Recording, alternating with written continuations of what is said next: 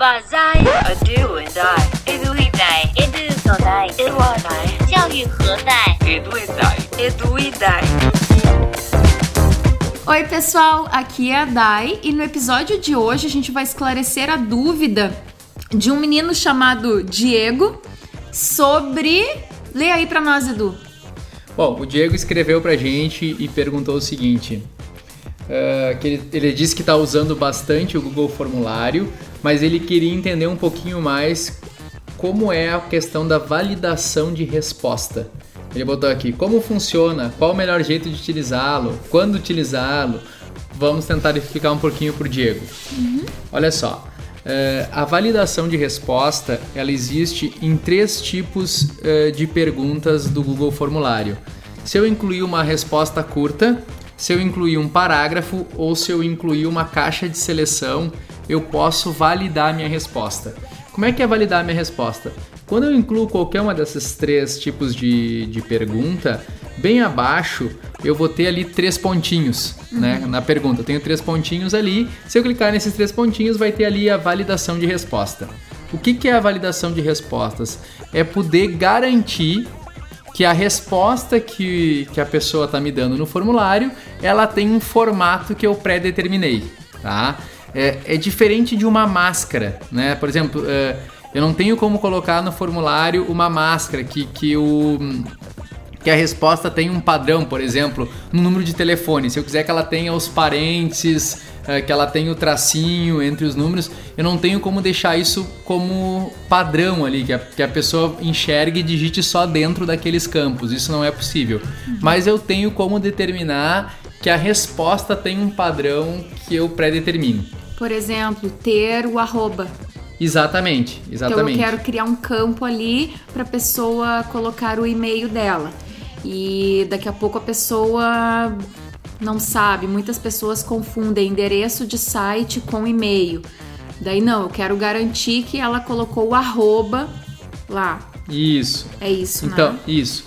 Então, assim, uh, na, quando eu ativo a validação de respostas, por exemplo, se for uma resposta curta, Basicamente, ele vai me perguntar o seguinte: tu quer que essa resposta tenha número, texto, comprimento ou expressão regular, tá?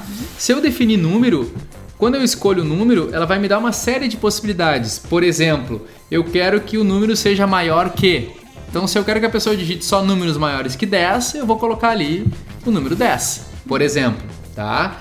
Uh, se eu defino que é texto, o texto pode ter que contenha determinadas letras e palavras, que não contenha determinadas letras ou palavras, que seja um endereço de e-mail, então ele já vai pegar se tiver o formato de um e-mail, ou que seja uma URL, um endereço de internet, tá?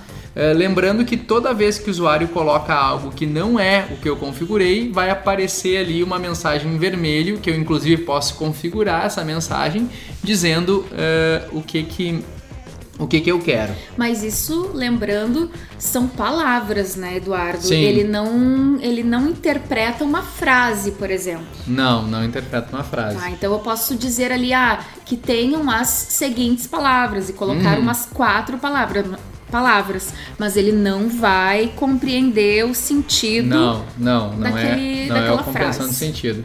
Beleza? É, outra coisa que dá para fazer nisso é a questão de comprimento, né? Eu defini o número máximo e mínimo de, de caracteres que eu tenha é, naquela minha resposta. Então, ah, se eu quero limitar que tenha só 100 caracteres, eu posso incluir isso ali também na questão do comprimento.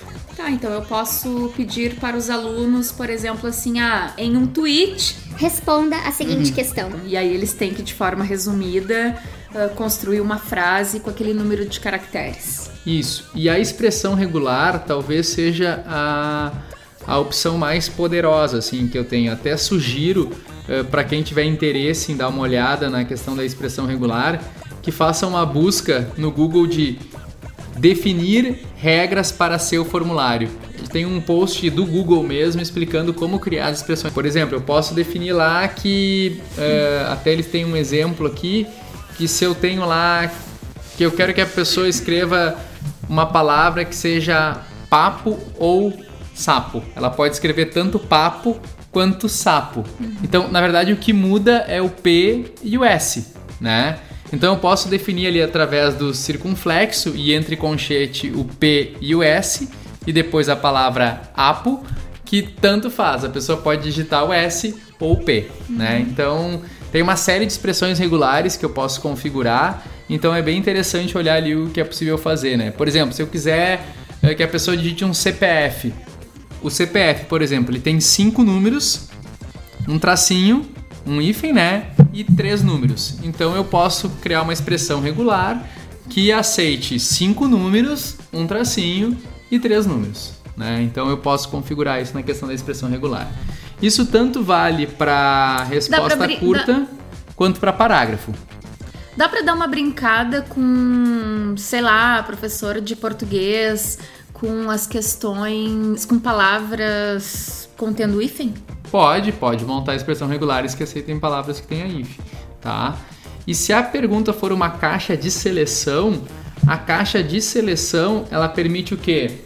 Que eu, que eu valide um número mínimo de opções para ele marcar, um número máximo de opções para ele marcar e um número exato de caixas que ele pode marcar. Então, no caixa de seleção, por exemplo, se eu considero É, marque três alternativas corretas. né? Eh, e eu quero validar que ele realmente marque só três, eu posso configurar isso fazendo com que o aluno não esqueça, né, de marcar alguma opção.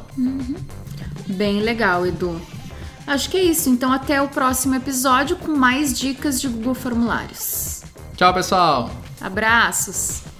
Oi, pessoal, aqui é o Edu e hoje a gente vai continuar tirando dúvidas sobre formulários. Oi, pessoal, aqui é a Dai e hoje a gente vai continuar esclarecendo dúvidas sobre formulários. tá, desculpa, é que não. O que, que eu posso falar? Crazy mother.